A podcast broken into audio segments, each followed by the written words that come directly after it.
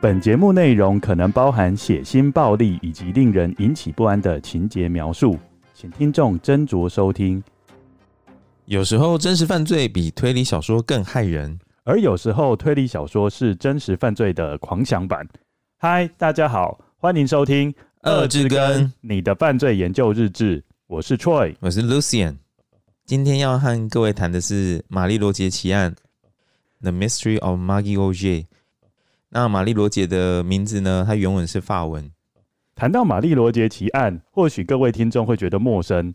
但如果我说玛丽罗杰奇案是人称推理小说鼻祖爱伦坡撰写的短篇小说，各位听众可能就至少有一个概念了。不过，玛丽罗杰奇案的重要性还不仅如此，它是人类史上第一部以真实案件改编而成的推理小说哦。这里要说明清楚的地方是，玛丽罗杰奇案不是史上第一部推理小说。而是第一部以真实案件改编而成的推理小说。事实上，第一部推理小说是《莫格尔街凶杀案》（The Murders in the Rue Morgue），这个也是爱伦坡的作品哦。玛丽罗杰奇案是一八四一年发生在美国纽约的案件，而爱伦坡则在一八四二年出版了这部小说。爱伦坡把事件改在法国巴黎发生，小说内出现的侦探也是法国侦探，不过小说是在美国出版。因此，我们可以说是爱伦坡因应故事背景，把人名改成法文名字，但故事基本上还是以英文写成。既然我们 Podcast 的宗旨就是推理文学和真实犯罪相遇时会产生什么火花，那没有什么会比爱伦坡所写的《玛丽罗杰奇案》更适合当我们 Podcast 的第一集了。至于爱伦坡的生平，我们会在后续的集数和各位听众做介绍哦。接下来就要开始这集的故事，《玛丽罗杰奇案》。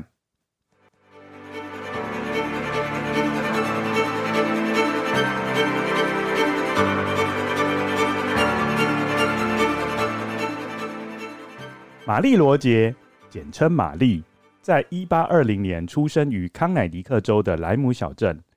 康乃狄克州位于纽约州旁，而莱姆小镇仅距离纽约约一百五十公里。他母亲菲比生下他时已经四十二岁了，因此有人认为玛丽事实上是菲比的长女所生的女儿。无论如何，她的出生记录没有被留下来，因此无法得知玛丽确切的出生日期。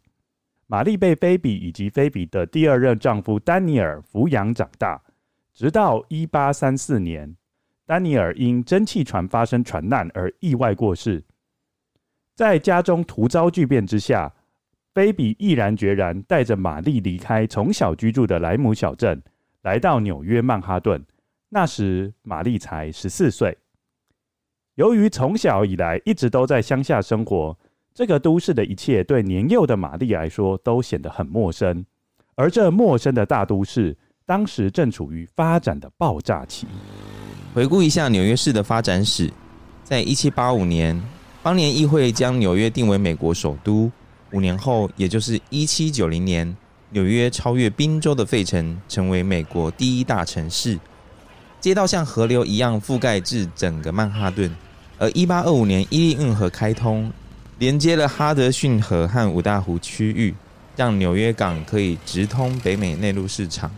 随着贸易的持续发展，来自其他州的移居人口激增，欧洲移民也纷纷涌入纽约，寻求各种工作机会。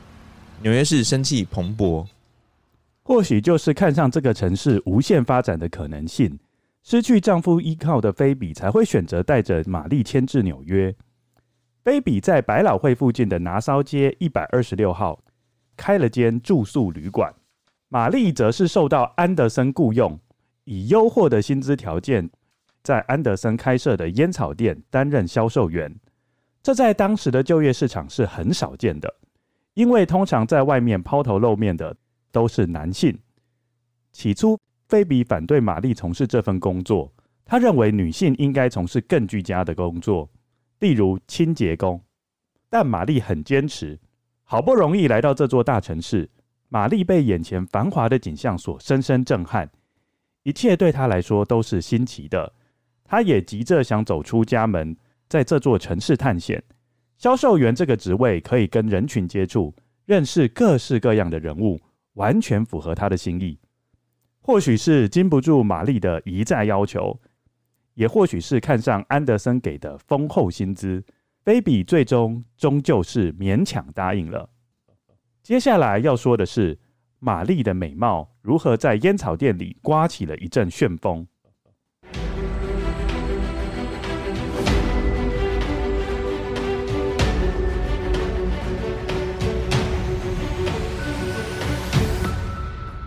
回到我们的故事，玛丽任职的这间烟草店位于下曼哈顿区百老汇，非常受到年轻人、作家、新闻工作者的欢迎，生意兴隆。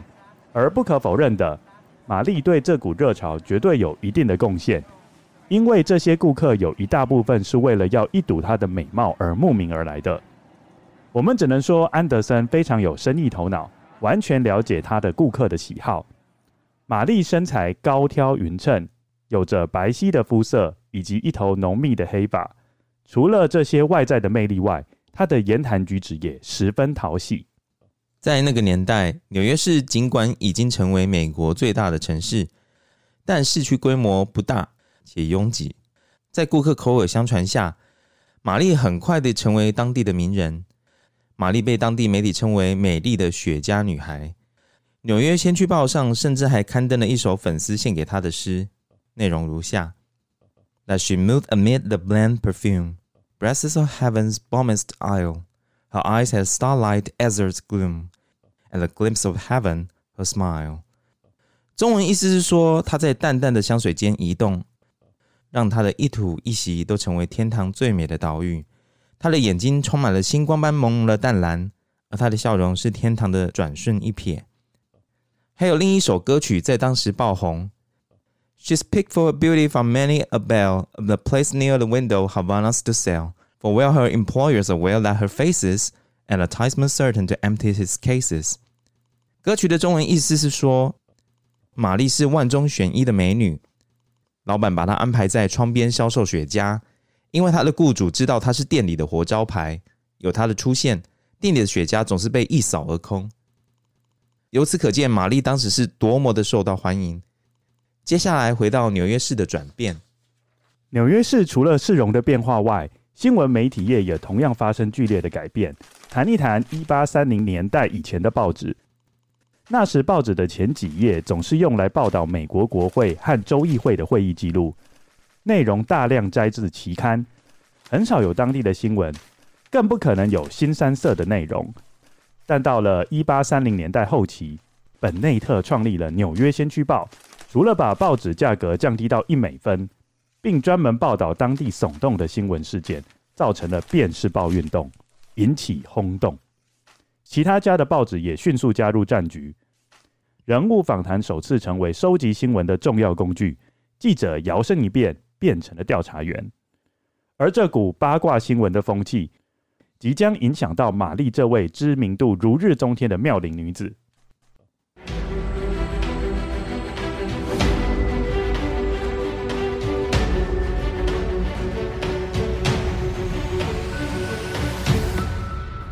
回到我们的故事，一八三八年，玛丽突然失踪了。她的母亲发现疑似自杀的纸条，这件离奇的事件立刻引起新闻界的兴趣。根据《纽约太阳报》的报道，验尸官在仔细检查这份自杀宣言后，认为书写这张纸条的人显然有摧毁自己的坚定决心。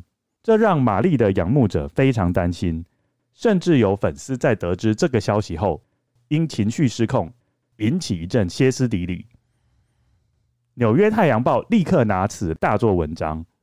不过，由于《纽约太阳报》有刊登假新闻的前科。《纽约太阳报》立刻被指控刻意安排玛丽的失踪，以增加报纸的销售量。而玛丽的老板安德森也被怀疑参与此项计划，因为玛丽回来后，烟草店的人潮量暴增，让安德森的荷包满满。玛丽也利用安德森支付给她的薪水，替妈妈买下拿骚街的那间寄宿旅馆。至于自杀信是谁写的，则是众说纷纭。有人认为是《纽约太阳报》搞的鬼，另外有人认为是安德森，还有人认为那是玛丽的朋友基于开玩笑而写下的。有人说，每个人一生都会红十五分钟。这位原本在康乃狄克州默默无闻的小女孩，在成为曼哈顿红人后，现在更成为整个纽约市的讨论焦点。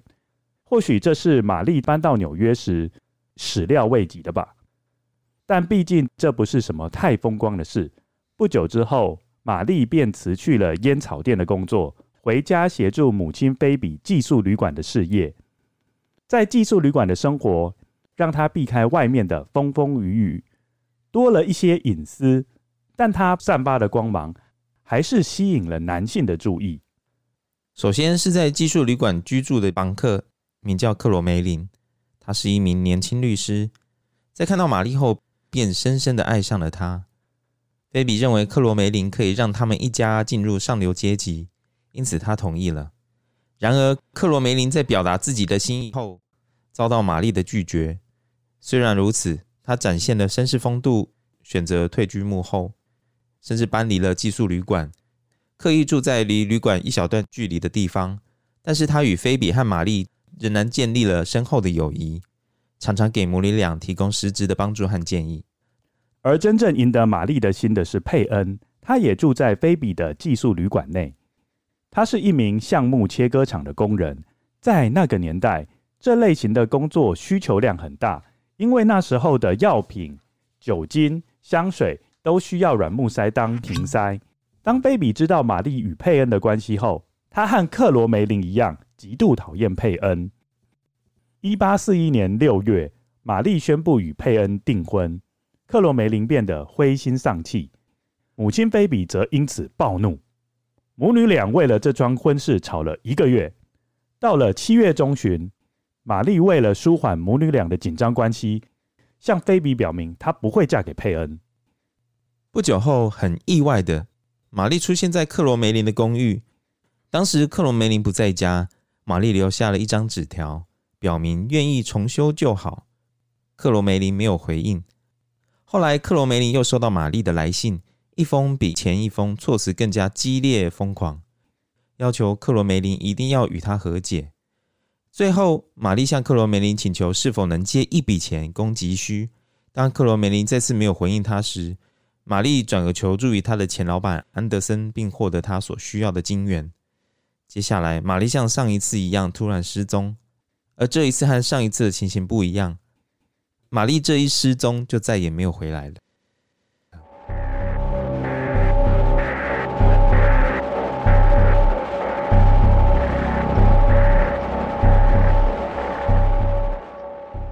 回到这集的故事，一八四一年七月二十五日，玛丽声称要探访住在纽泽西州的舅妈，并告诉佩恩和他的母亲，第二天会回来。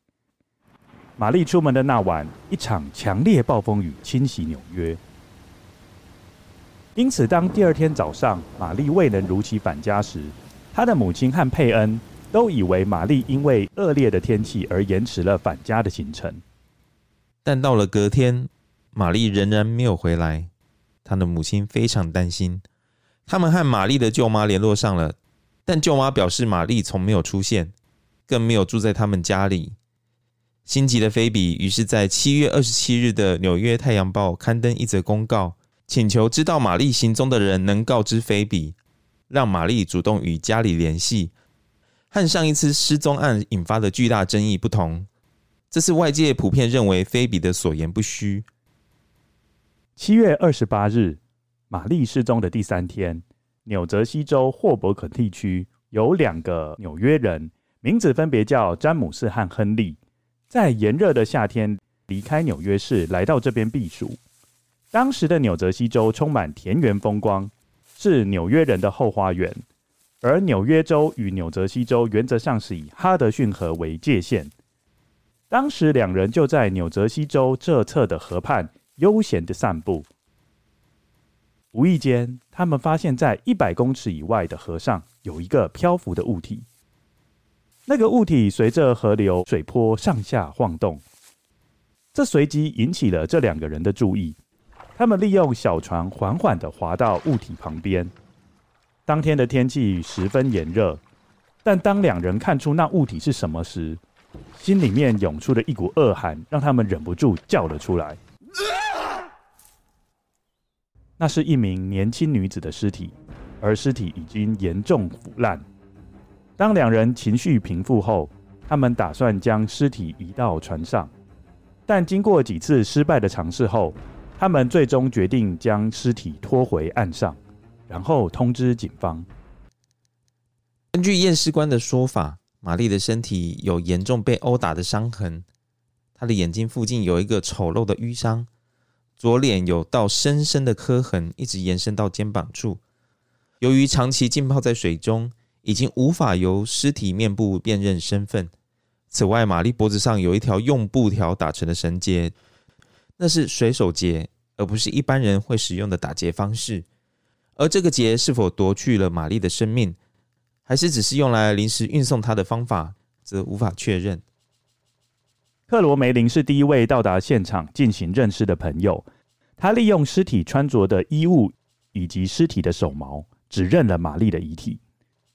验尸官进行了粗略的检查。发现玛丽的阴道周围有特殊的伤口，他们相信玛丽是被强奸后勒毙。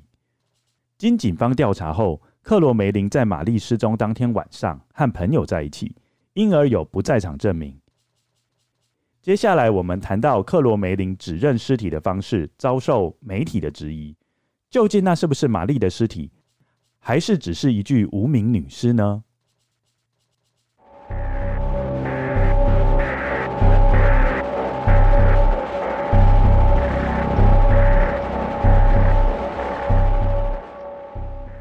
回到故事内容，玛丽的尸体在七月二十八日被发现，并由好友克罗梅林指认。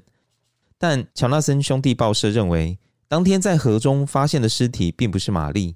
他们认为玛丽的尸体太快就浮到水面上了，并引用了一些例子，证明正常情况下遗体需要五到六天才会浮到水面上，而那具遗体仅在玛丽失踪后第三天就被发现。他们同时认为，克罗梅林对尸体的观察方式过于粗糙，无法断定死者一定是玛丽。但即便假定那不是玛丽的遗体，那现在玛丽身在何处呢？玛丽失踪后，就再也没有她的任何消息。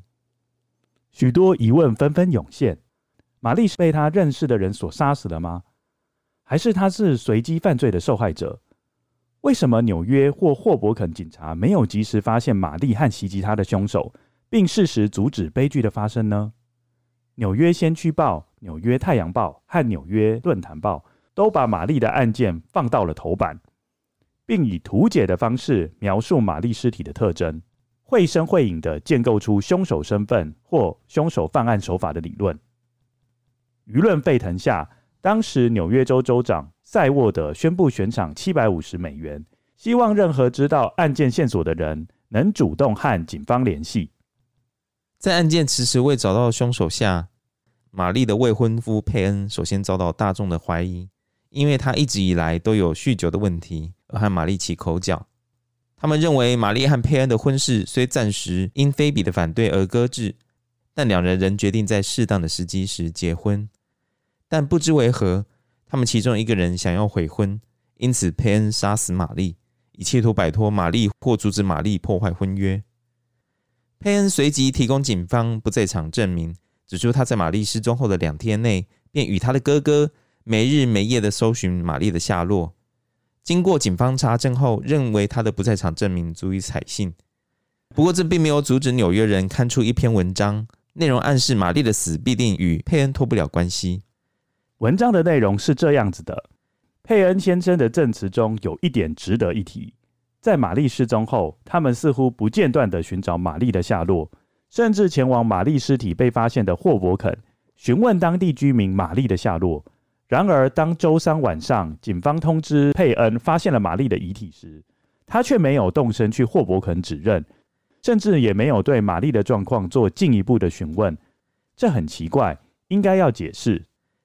面对外界的质疑，佩恩向质询他的警方表示。在听到玛丽的死讯后，他的精神面临崩溃。他因为不想面对玛丽可能已经死亡的事实，更不想看到玛丽死后遗体可怕的面容，而不愿意到现场指认尸体。接下来，玛丽的案件即将出现惊人的新证据，足以推翻之前所有舆论和媒体的看法。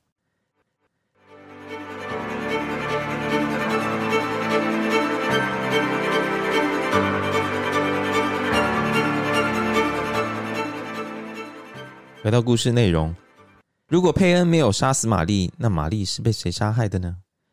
或许纽约市内横行的帮派应该要负起责任吧。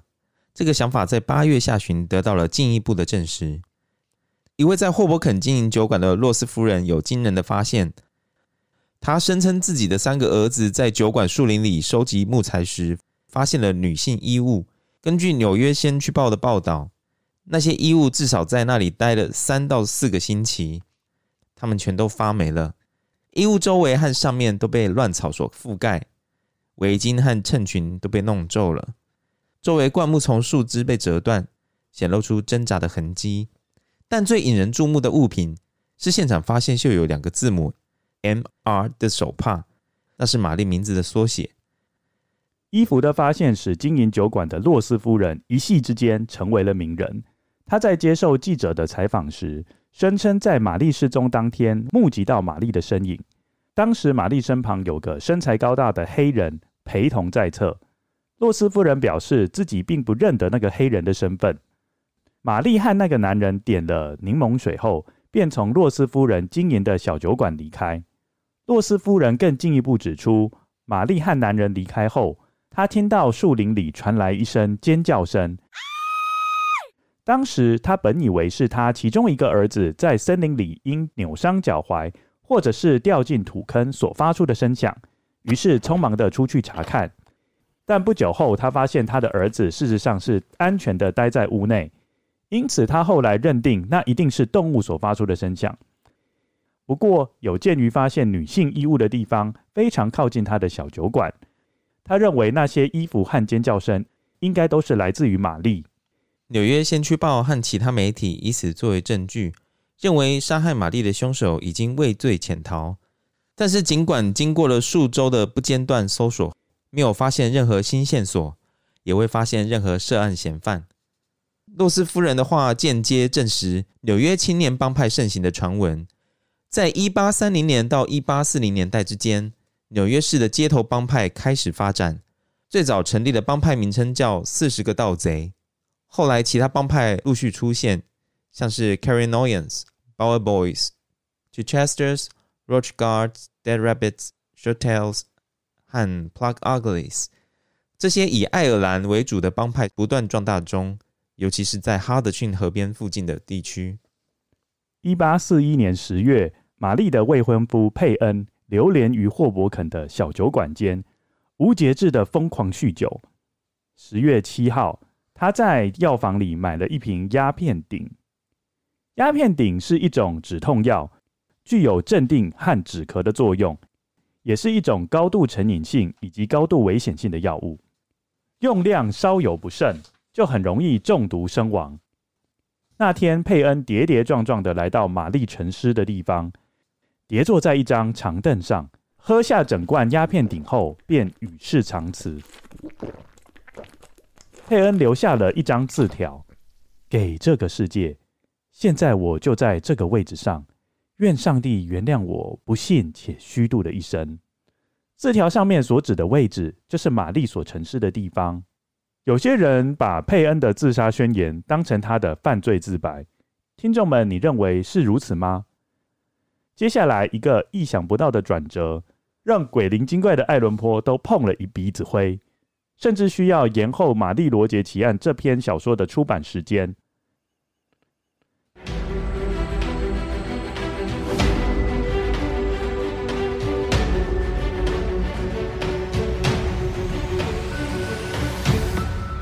回到我们的故事，佩恩死后一年多，经营酒馆的洛斯夫人的其中一个儿子，在使用枪支时不小心误伤了洛斯夫人。洛斯夫人因此身受重伤，在反复的清醒与昏迷间徘徊了两个星期。临死前，他声称在床头看见了鬼魂，而这个鬼魂在他死前数小时仍然不愿意放过他。或许是鬼魂的出现让他改变了主意。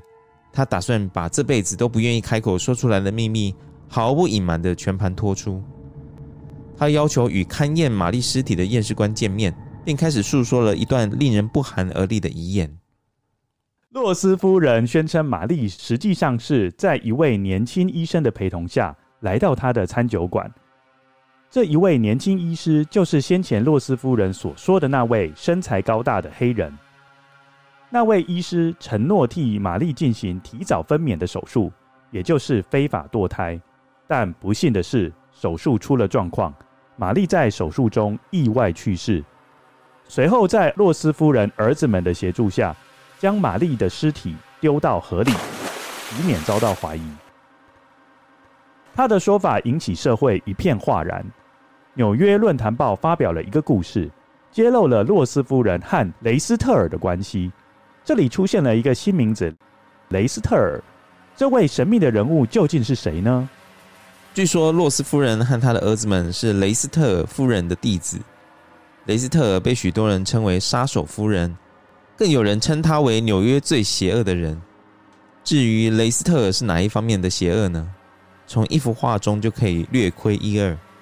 那幅画将雷斯特尔和长着撒旦头、蝙蝠翅膀的怪物画在一起，而那个怪物在啃食手中的婴儿。雷斯特尔是婴儿们共同的敌人。他的哲学很简单。唯一可行的节育方式是堕胎。雷斯特尔夫人在《纽约先去报》《纽约时报》等报纸宣称她是女医师，事实上她并没有医师执照。她和丈夫查尔斯在曼哈顿格林威治街上执业，专门秘密地替怀孕女性堕胎。当然，如果女性愿意产下足月的胎儿，夫妻俩也愿意帮忙接生，且在收取可观的费用后，协助安排后续的胎儿收养程序。他们也因此发了大财。虽然大众可能对他们的行为感到反感，但当时的法律支持了这种做法。更何况雷斯特尔的客户不乏上流阶级、具有影响力的人士，这些人进一步保护了他的事业。传闻说，雷斯特尔因为客户太多，而将社经地位较差的客户安排给洛斯夫人等下属进行堕胎事宜。当时堕胎药物常使用麦角、干汞、芦荟。或黑藜芦等草药混合，服用后会使消化道不适、羊膜囊破裂、子宫颈扩张，引起流产，风险不小。因此，当时妇女堕胎，事实上也是拿生命做赌注。依据洛斯夫人的说法，玛丽运气差，赌输了，和肚子里的小孩子一起成为了冤魂。洛斯夫人去世后，她的两个儿子被短暂指控与玛丽的谋杀案有关。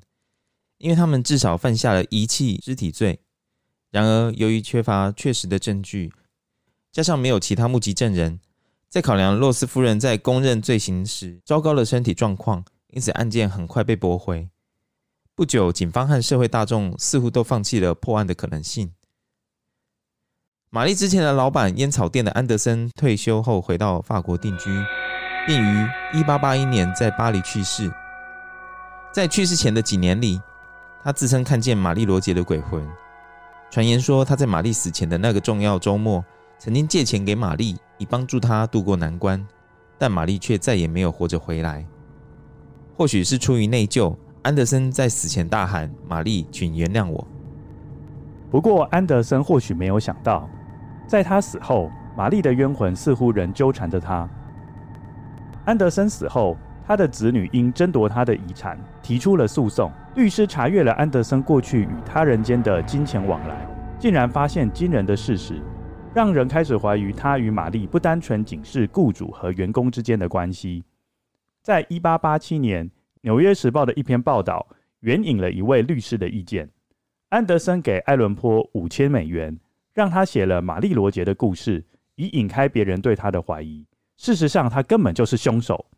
这个说法不是空穴来风，因为当时爱伦坡是落魄的作家，生活拮据，这笔钱对他来说是一笔大数目。再者，爱伦坡的《玛丽罗杰奇案》这篇小说将凶手导向为一名海军，而安德森在通篇小说之内都被塑造成是清白的。不过，在这篇小说最后，爱伦坡写下了一段暧昧不明的段落。纽约这桩命案是否也能使用巴黎命案的推理手法来做破案？这就不一定了。要知道，即使两件案子一模一样，但只要有一点点细微的不同，可能就会导致重大的失误，把两个案子带往不同的侦查方向。值得注意的是，爱伦坡曾经在一八三七年一月来到纽约，这和玛丽母女俩搬到纽约是同一年。爱伦坡是安德森烟酒店的常客，因此一般认为爱伦坡认识玛丽本人。玛丽罗杰奇案这个故事似乎对爱伦坡来说别具意义。究竟爱伦坡写作这篇小说是因为爱慕玛丽呢，还是为了追求事情的真相，亦或是为了填饱肚子？我们不得而知。爱伦坡在玛丽案发生后，广泛阅读纽约当地的报纸。他和友人说，借由自己笔下侦探杜宾分析案件的事实，他参与了发生在纽约这起案件的调查。在撰写《玛丽罗杰奇案》这篇小说时，爱伦坡只透过报纸的资料来寻求真相，因此，《玛丽罗杰奇案》除了是第一篇依据真实案件撰写的犯罪小说之外，也是史上第一篇安乐椅侦探小说。即使洛斯夫人的证词不能完美解释为何玛丽身体有遭到殴打的伤痕，外界普遍认为那是最可能的解释。爱伦坡将《玛丽罗杰奇案》分为三个部分出版。系列故事的第一部分出现在一八四二年十一月的《Snowden Ladies Companion》中，随后是十二月的第二部分，由威廉诺斯登 （William Snowden） 出版社出版。而一八四二年十一月二十六，《纽约论坛报》关于洛斯太太证词的文章，因为出现新的证据，说明受害者玛丽可能死于堕胎，这使爱伦坡推迟了第三部分的出版，甚至需要重写故事。这就是真实犯罪影响推理小说的明显例子。一八四五年，爱伦坡将《玛丽罗杰奇案》做了十五处的小修改，同时表明一开始就不排除发生堕胎意外的可能性。但故事的结尾仍将矛头指向单人犯案，并建议警方往私奔的方向调查。但也有人说，爱伦坡就是杀害玛丽的凶手，因为八年后，爱伦坡在巴尔的摩的临死前说了一段话：“上帝。”帮助我可怜的灵魂。有人认为是爱伦坡因为杀害玛丽而表示忏悔。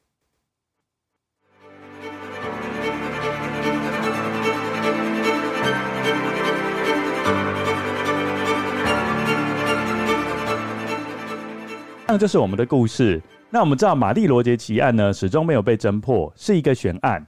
那因此呢，现在就是要进行猜凶手的时候了，对不对？嗯嗯，那我们请听众可以跟我们一起猜凶手。呃，我们会把小说里面一个一个重要的人物进行分析。Lucian 和我呢，会发表各自认为他们涉案的可能性有多少。嗯，这样可以吗？第一个的话，我们先讨论克罗梅林。那我们先说明一下克罗梅林的背景，好不好？那克罗梅林的话，就是玛丽的，他本身是一个律师嘛。那他本身是玛丽的追求者之一，后来因为追求玛丽不成。后来退居幕后，远远的关心他跟他妈妈嘛。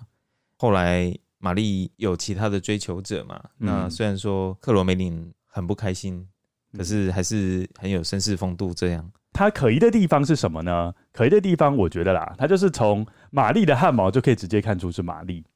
嗯嗯，那时候在指认尸体的时候嘛。对，嘿。我觉得蛮扯的，这是可以直接看出来，也是不容易吧？他是说玛丽的衣物啦，衣物还有她的手毛嘛？对，可能是真的，主要是有衣物啦。那不然就是玛丽的手毛一定很浓密，很有特色。对，不过这或许也可以说明说他真的跟玛丽很熟啦。嗯，所以这样看一看就可以看出他是玛丽。嗯，嘿，不过他是有不在场证明的。嗯嗯，他在玛丽失踪当天是跟朋友在一起嘛？这应该是降低他犯案的可能性。嗯嗯，我觉得啦，他知道玛丽的心意之后，他就退居幕后嘛。嗯，那感觉不出来他会因为嫉妒玛丽和别人交好，然后就把他杀害。我觉得是这样子。那你觉得呢？我也觉得凶手不是他。嗯，那我们我们来讨论一下。那你觉得他涉案可能性大概多少？我是觉得差不多十趴左右。你说一到一百趴？对对，一到一百趴。嗯，应该也差不多。嗯，大概就是十趴。所以，嗯，这个我们就是觉得低度的犯罪可能性。嗯，第二位要讨论的人物是佩恩。就是他未婚夫嘛，嗯，那他在案件中是他的背景是，呃，他算是一个工工人阶级，就是比也不是属于上流社会的人，对，他就跟克罗梅林比起来的话，他因为克罗梅林是律师嘛，对，嗯，他就只是工人阶级而已，对，那他后来玛丽已经跟他订婚了嘛，那因为在妈妈的反对之下，可能就是变成取消婚约，可是我相信他们两个还是很相爱嘛，走到订婚这个程度，然后为了他放弃那个克罗梅林进入上流社会的这种机会，那表示应该两个人是真心相爱的、啊。嗯嗯嗯，对啊。那他可疑的点的话是，当初一发现玛丽的尸体的时候，他没有立刻去指认。对，有一点让人起疑啦，因为毕竟自己心爱的人死掉，而且我为什么没有去指认尸体？而且通常凶手都会不会想要去指认尸体吗？真的吗？通常吧，你觉得呢？杀害他的人又自动去指认尸体？嗯，这个很难讲啊。有的人如果说很会演戏，天生就是戏精，搞不好就是想用这个来鱼目混珠这样子。对啊，对啊，嗯。但是我觉得，事实上，我觉得还蛮同情他的吧。嗯嗯，真的可能就是因为心碎嘛。对，所以他就是不愿意看到玛丽的尸体。对，哎，他想要玛丽最好的一面都永远保留他在脑海里。那你觉得他真的是畏罪自杀吗？我觉得他不是畏罪自杀。故事里面有说到，就是他在玛丽死后，就是不断的在酒吧里面酗酒嘛。对，那事实上就可以看出他应该是借酒消愁。嗯，他就觉得说。呃，未婚妻死了，然后他人生也没什么意义，嗯，而且他自杀的地点也有特别的象征意义，耶。对啊，他就是在玛丽死掉的地方，玛丽的遗体被发现的地方，嗯，服毒自杀嘛，嗯，这个就我觉得就有点像是他跟玛丽想要在同一个地方死掉的那种感觉，嗯，殉情，对的那种感觉，所以可以看得出来说，佩恩跟玛丽他其实基本上应该感情是非常非常深厚的，嗯。嗯，他也有不在场证明啊，嗯。所以事实上，它的涉案可能性可能要调得更低才对哈。我觉得可能要十趴以下。我也觉得它不是凶险呢。嗯，它也不是凶险。接下来第三种可能性哦，刚刚是前两个可能性嘛，一个是克罗梅林，一个是佩恩。那第三个可能性可能是一群帮派混混，嗯，杀害了玛丽。对，嘿，这个也是官方的论点，因为官方是认为说。呃，是一群帮派把玛丽给杀害，然后是用先奸后杀的方法，因为验尸官在阴道附近周围发现伤口嘛。嗯嗯，我觉得不太可能。嗯，那主要原因是什么啊？呃，如果是帮派犯案的话，应该不会在现场还会有遗落玛丽的手帕，或者还有现场又很凌乱。那一个女生，如果说一群帮派分子把她扛走，或者是把她压制住的话，基本上应该要连动都没有办法动吧。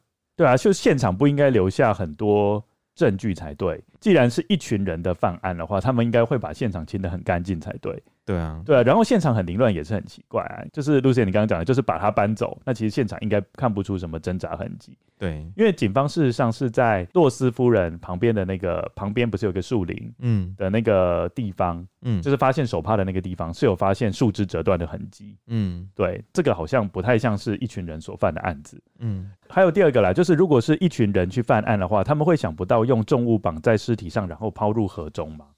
嗯，应该不会。对啊，我讲想说，那么多人至少有一个聪明的吧？对啊，对啊，对对对，不会全部都是笨蛋啊。嗯，对对对，所以这个这可能性应该也没有很高。但是，Lucien，我这边要提出一个问题，嗯，就是那个黑人呢，洛斯夫人不是有发现，就是玛丽跟那个黑人到他的小酒馆里面，嗯，嘿，去喝柠檬水吗？嗯，那那个黑人的遗体没有被找到，欸，哎，又或者是黑人没有跟玛丽一起走，还是说黑人就是帮派分子之一？哦，也是有可能性，嗯，还是是黑人犯案，对，所以我觉得讲来讲去，一人犯罪的这个论点还是有一点点瑕疵吧，嗯。嗯，我觉得一群人犯罪的可能性大概是百分之二十左右，嗯，那你觉得呢？嗯，的确是，我也觉得不太可能，但是应该比上面两种，前面之前我们讨论的两种状况稍微高一点点，对啦，毕竟美国治安本来就没有。都没有很好，而且刚刚我们在故事里面有提到，那个美国帮派开始不断的兴盛了。嗯嗯，第四种可能性就是单独犯案，嗯，就是单独一个人去把玛丽给杀害的情形。嗯，一个陌生的人去做单独犯案，这个也其实是爱伦坡在《玛丽罗杰奇案》那一本小说里面的结论。嗯嗯，他是认为是就一个陌生人犯案吗？对，而且那个陌生人就是那个黑人，那黑人就是他认为是要和玛丽私奔的人。有一种可能性啊，就是被杀的那个人，就是被发现的那个人，其实未必真的是玛丽，有可能是玛丽跟这个黑人私奔之后，嗯，那其实他们就跑掉了，嗯，那剩下的那个遗体不是玛丽，嗯，可能是另外一个人，因为毕竟当时也没有什么 DNA 的检测啊，你只这也是哦，衣服跟手毛就决定是玛丽，其实真的真的不太精准啦，所以玛丽可能真的就跟黑人去私奔，也有可能啊。也有可能是黑人跟玛丽在私奔前他们发生了争执，然后黑人就把那个玛丽给杀死了。嗯，这也是有可能的。又或者是。又或者什么？就黑人其实本来有妻室，然后就为了玛丽，然后把自己的太太或者是女朋友杀了，然后把玛丽的衣服换换上去，然后你知道就是互换 衣物，然后大家以为是玛丽死，然后其实是玛丽还活着，然后跟他私奔。哎、哦，但是我觉得超展开。不过你刚刚讲的超级像推理小说的情节，是不是？真的是有可能。嗯，那我们现在分析最后一个可能性喽。嗯，最后一个可能性就是安德森。洛斯夫人跟黑人构成的三人组所犯的案子，嗯嗯，这个为什么我会认为这个可能性是最高的呢？嗯嗯，因为根据人之将死，其言也善的法则，嗯，如果我们结合安德森跟洛斯夫人死前的语言，我们觉得这个可能性是最高的。嗯嗯。那首先，我们如果要讨论这三是不是这三个人犯下的案子，我们先必须要确认一下那个孩子到底是谁的，嗯、就是玛丽罗杰她怀的孩子到底是谁的？嗯嗯，那你觉得会是谁的？我觉得是安德森的吧，很有可能，对不对？因为感觉上他就是跟玛丽过从甚密。对啊，对啊，嗯，那也有可能是佩恩的吧，就是他的未婚夫。哦，也有可能哦，哦，也有可能是他的嘛。如果说有孩子，然后玛丽跟孩子都没了。那当然，佩恩一定会非常非常难过。对，嗯，说不定是先有了孩子，所以才订婚的。哎、欸，也是有可能哦。嗯，那你觉得玛丽第一次的失踪原因可能是会不会那个时候就有怀孕的、啊？所以她其实应该是第一次失踪的时候就先去堕胎了嘛。嗯，只是第一次运气比较好，然后堕胎成功。嗯，但是第二次失踪再去堕胎的时候就堕胎失败了。嗯嗯。我们依据安德森的死前遗言啊，安德森应该是有付钱给玛丽协助他堕胎。嗯，后来玛丽的尸体不是被发现吗？嗯，然后他就怕说影响到他的生育嘛，因为或许我刚刚讲的孩子或许就是他的嘛。对，所以他就付钱给艾伦坡写故事引开警方的质疑。嗯，这个是有可能的。嗯，嘿，那洛斯夫人她扮演的角色，我觉得应该是安排堕胎的事宜。对，嗯，因为我们刚刚讲她是那位杀手夫人的手下嘛。对，嗯。最有可能堕胎的地方，可能就是小酒馆，嗯嗯，就是在小酒馆里面，因为玛丽跟那个黑人就是在他失踪的当天来到他的小酒馆嘛。诶、欸，那我我觉得蛮妙的，为什么他不撇除把自己的酒馆也讲进来？就是你知道，就是明明明知山有虎，就是比如说今天如果案件真的发生在他小酒馆，为什么他不撇除在他小酒馆发生案件的可能性？然后他还说，呃，有看到他们在小酒馆出现，但是他是讲说在小酒馆买杯柠檬水又走了。嗯嗯，对，嗯嗯。表示募集的人应该也很多，所以他基本上应该也不能不太能说谎，是不是？而且那个纽约州长又有提出七百五十元的那个悬赏金，嗯，搞不好他就这样讲一讲就可以得到钱啦，哦，搞不好这也是一个诱因嘛。是是，嗯，洛斯夫人的孩子扮演的角色，我觉得啦，他就是负责弃尸的角色嘛，就是当手术失败后，然后就是去弃尸，嗯，然后还故意用衣物跟手帕去故布疑阵，嗯，让警方误认为说命案的现场是在。树林里面，嗯，事实上命案发生的现场应该是在小酒馆里面，嗯，哎，有可能，嗯，这样子。至于那个年轻的医师，他就是当然那个黑人，那个黑人，他就当然就是负责手术的医生嘛，嗯，呃，如果玛丽的死的确是因为这三人组的话，其实有几点都可以解释啦，嗯，比如说就是阴道处的伤口就可以获得解释了，对，因为就继续堕胎嘛，对，所以有阴道处的伤口，对，但是这个地方可能比较没有办法解释为什么玛丽全身会被殴打。对啊，那我这边有提出一个我自己的想法啦。嗯，嗯，我的想法是有可能在手术的时候失败了嘛？对。那失败的时候，可能玛丽没有那么快死掉。对。那那个医生可能为了减轻玛丽的痛苦，就想勒死她。嗯嗯。勒的情况之下，那个受害人被勒的人，他就一定会反抗嘛？对。然后反抗的时候，为了不要让他反抗，他就去去揍他。那我觉得这三人组的涉案可能性，我觉得是八十趴啦。嗯，涉案可能性真的蛮高的，因为我觉得他们这三个我刚刚讲的那些，都跟故事里面的情节可以兜得拢。嗯，对，你不觉得吗？对啊，对啊，都可以 match 到。最后那个是爱伦坡，你觉得爱伦坡杀人的可能性应该很低吧？很低吧？因为我觉得是后人穿凿附会乱讲的，只凭人家就只是讲一句话，说明人生中可以后悔的事情有很多吧？就因为人家讲那句话，就要说。是爱伦坡，这个有点太牵强，对，很牵强。那接下来第二个话题，我们就是要讨论那个尸体浮沉的问题。嗯，因为你记不记得刚刚我们在讲这个故事的时候呢？乔纳森兄弟报有认为说死者不是玛丽，因为他们认为就是玛丽在失踪后三天才浮起来，这个很不合理。他说这个太快了，大概一般来说尸体。呃，如果你丢到河里面，要再浮起来，需要五到六天。嗯嗯。不过事实上呢，我我们觉得啊，就是呃，乔纳森兄弟报社他没有做详细的考证。嗯嗯。因为尸体浮起来的时间呢，其实跟落水时的状况其实也有关系的。嗯。嘿，我们就分三个情形来做讨论好了。OK。嗯。第一个情形呢是落水的时候还没有死。嗯。那你觉得落水的时候还没有死会发生什么事啊？因为落水还没死的话，就是掉进去，人会挣扎嘛。对。那人会挣扎，就有可能会往下沉。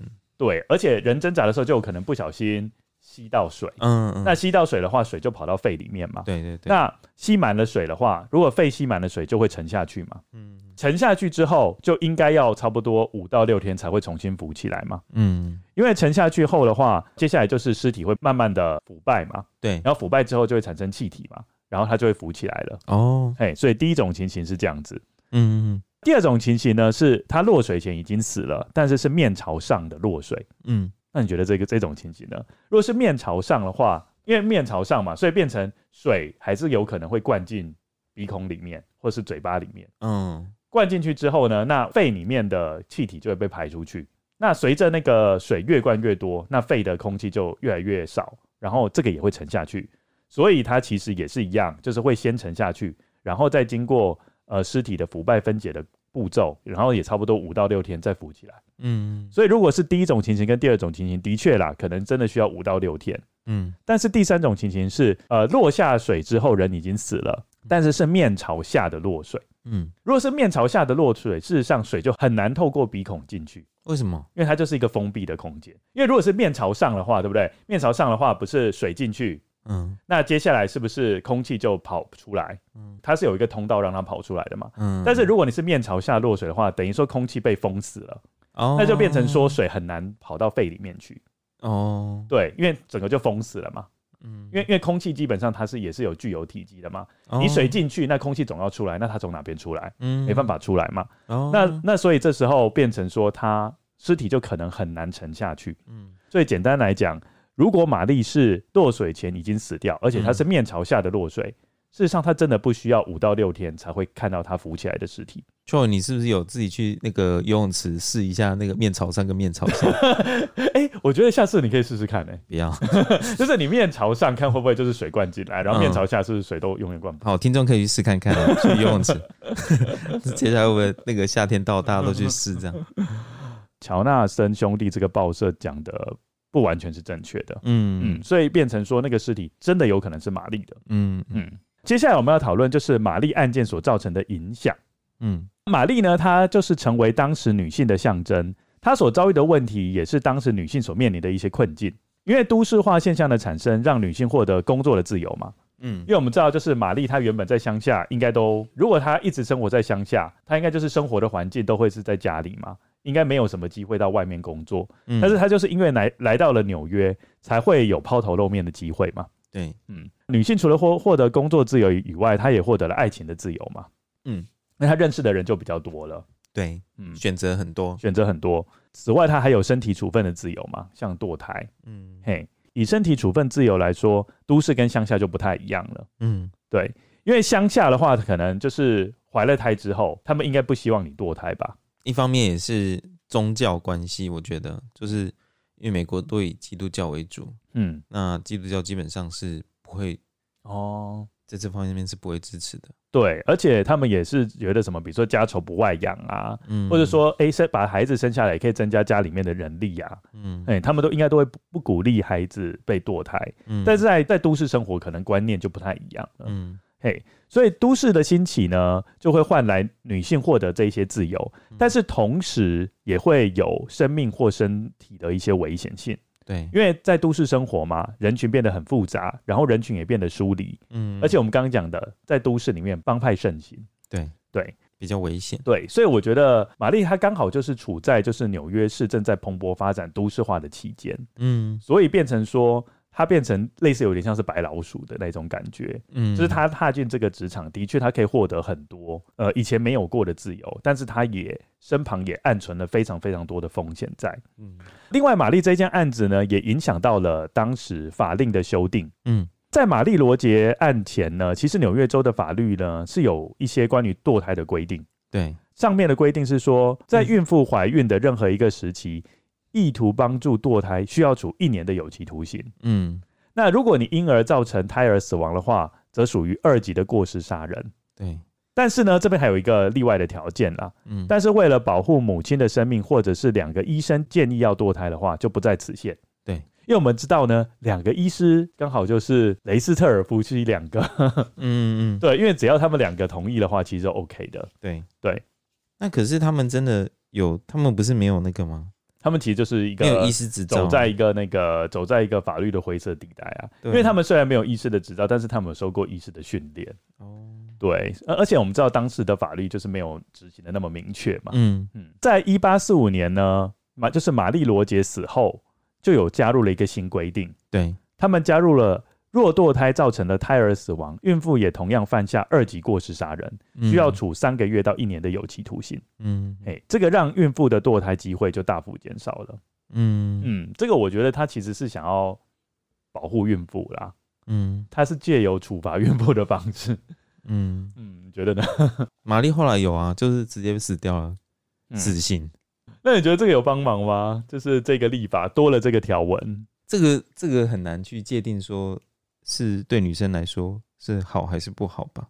嗯，堕胎这件事情不是司法就可以决定说是，你这要看状况是不是？不是啊，因为就像呃身体自由这个部分啊，嗯，你要怎么去界定说是好还是不好？嗯，对啊，女女如果是女生，她不自愿性的怀孕。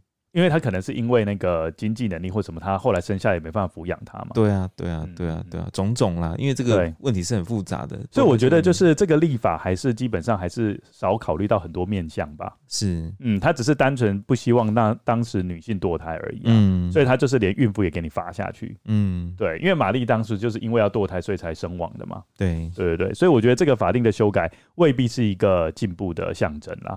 我觉得只是政府因应说当时民怨沸腾啦，就是你一直都没有找出玛丽的凶手是谁，嗯、然后那我就就修个法案，然后就是阻止这件事情发生。嗯，为了做而做这样。对，为了做而做的感觉。嗯、但是我觉得玛丽案造成的第二个影响就真的比较有效果了。嗯，因为玛丽案造成的第二个影响就是它催生了1845年的纽约市警察改革法案。嗯，哎，以往呢，纽约市当地的执法单位主要是分成两种警官，那一种叫做 round man。他就是在白天的时候执勤嘛，还有另外一种叫做皮头人，他是负责晚上负责在街道上进行巡逻的。嗯，那皮头人的名称呢，是来自于他们早期需要处理城市内的火警，那使用橡皮头盔防止火场掉落的碎石头砸伤头而得名的。这有点像消防员呢。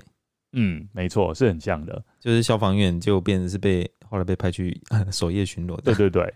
但是皮头人的工作呢，偷懒的现象屡见不鲜。例如在该执勤的时候呢，却在守卫站里面呢睡得很安详。嗯嗯，这让民众对于执法单位呢有了坏印象。而玛丽罗杰案件呢，让纽约市执法系统的无能跟腐败问题再度的浮上了台面。嗯，因此呢，在一八四四年五月七号，纽约州就通过了市立警察法。该法授权建立警力，并废除了守夜制度。并实施军事风格化的纪律跟组织，这也是纽约市警察局 NYPD 的起源。嗯，嗯，我们常常在影集里面可以听到 NYPD，对，对 NYPD，对，事实上它就是因为玛丽罗杰奇案才成立的。嗯嗯，这个你应该没没想到吧？哦，真的没想到。对对对，这还蛮有趣的。嗯嗯，接下来我们最后就是讨论到爱伦坡的事情啦。对，嗯。我们从此次事件可以看到新闻媒体的转变，因为新闻媒体一开始原本不是刊登一些很无聊的一些议题嘛，对，但后来就是偏向为了销售量嘛，然后就是开始有一些八卦、新三色的也加进去。嗯，事实上，我觉得艾伦坡对于这起案件的操作方式其实也是差不多。怎么说？嗯。就是艾伦坡操作的方式也是有一点八卦化跟娱乐化的倾向。嗯、那我们怎么说呢？我们因为我们知道玛丽罗杰奇案，他这件案子闹得很大，嗯，呃，街头巷尾都在讨论嘛，嗯，而且案子一直处于悬而未决的状态，嗯。那艾伦坡呢，他不是用新闻报道的方式，而是用小说的形态去推敲案件的真相。然后他很高明的一点就是，他故意把事件的背景搬到巴黎，让小说内容呢像民众口耳相传的八卦话题一样，充满了想象空间。自然会吸引民众强烈的好奇心。嗯，另外呢，因为民众不是警方嘛，所以最多只能扮演安乐椅侦探的角色。那安乐椅侦探事实上就是他只透过身旁的一些证据，然后就开始去分析，然后去理清案件的真相嘛。你说像我们现在这样吗？对对对对对，因为我们现在就不是警，我们现在就不是属于那种调查人员嘛，我们就不会真的是去呃询问证人啊，或是去收集证据啊，嗯，这一些，所以我们大部分人都是安乐椅侦探。嗯，我觉得艾伦坡厉害的一点就是，他是他这一篇小说就是用安乐椅侦探的形式，嗯，也就是用社会大众的角度来撰写小说。嗯，他对民众手边拥有的新闻资讯做了诸多的批评指教，嗯，并且引导民众去分析这些新闻的资讯。这个其实很容易引起民众的共鸣了，嗯，因为你就是他分析的大部分就是报章杂志的一些评论，就像民众一样，对对对对，所以其实民众就觉得，哦，好，那我就透过这边，我就可以知道说，我该我该怎么分析这些报纸上面对玛丽罗杰情案的一些分析，嗯，等于是说，呃，有一个高人在指点你说该怎么解读这些讯息，嗯。嗯，然后你就觉得，哎。趣味横生，这样子，你就会觉得说，哎、欸，为什么我之前没有想到过这种看法？嗯嗯。最后呢，爱伦坡还根据案情的发展，把小说分成三个部分出版，简直像连续剧一样。嗯，对。所以我觉得啦，就是爱伦坡其实真的很蛮厉害的。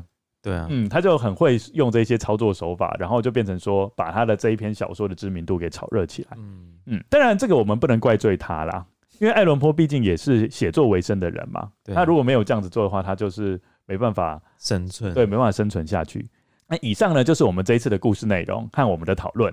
建议听众呢，可以去阅读爱伦坡所写的《玛丽罗杰奇案》这篇短篇小说。那如果你搭配今天讲的故事，你读起来会有另一番不同的滋味。另外，如果想知道玛丽有多美，或者是想看雷斯特尔和沙因怪物的画像，又或者你想对玛丽罗杰奇案有更深入的了解，欢迎各位听众来我们的 IG 或 Facebook 逛逛，留言和我们讨论你对本集内容的想法。IG 请搜寻 roots dot off dot evil dot podcast。FB 部分请大家搜寻二字根。节目的 show note 有更详细的节目资讯哦。有句名言说：“一周一集二之根，真实犯罪远离你。”说的真好呢。今天谢谢大家的收听，谢谢大家，大家拜拜，大家拜拜。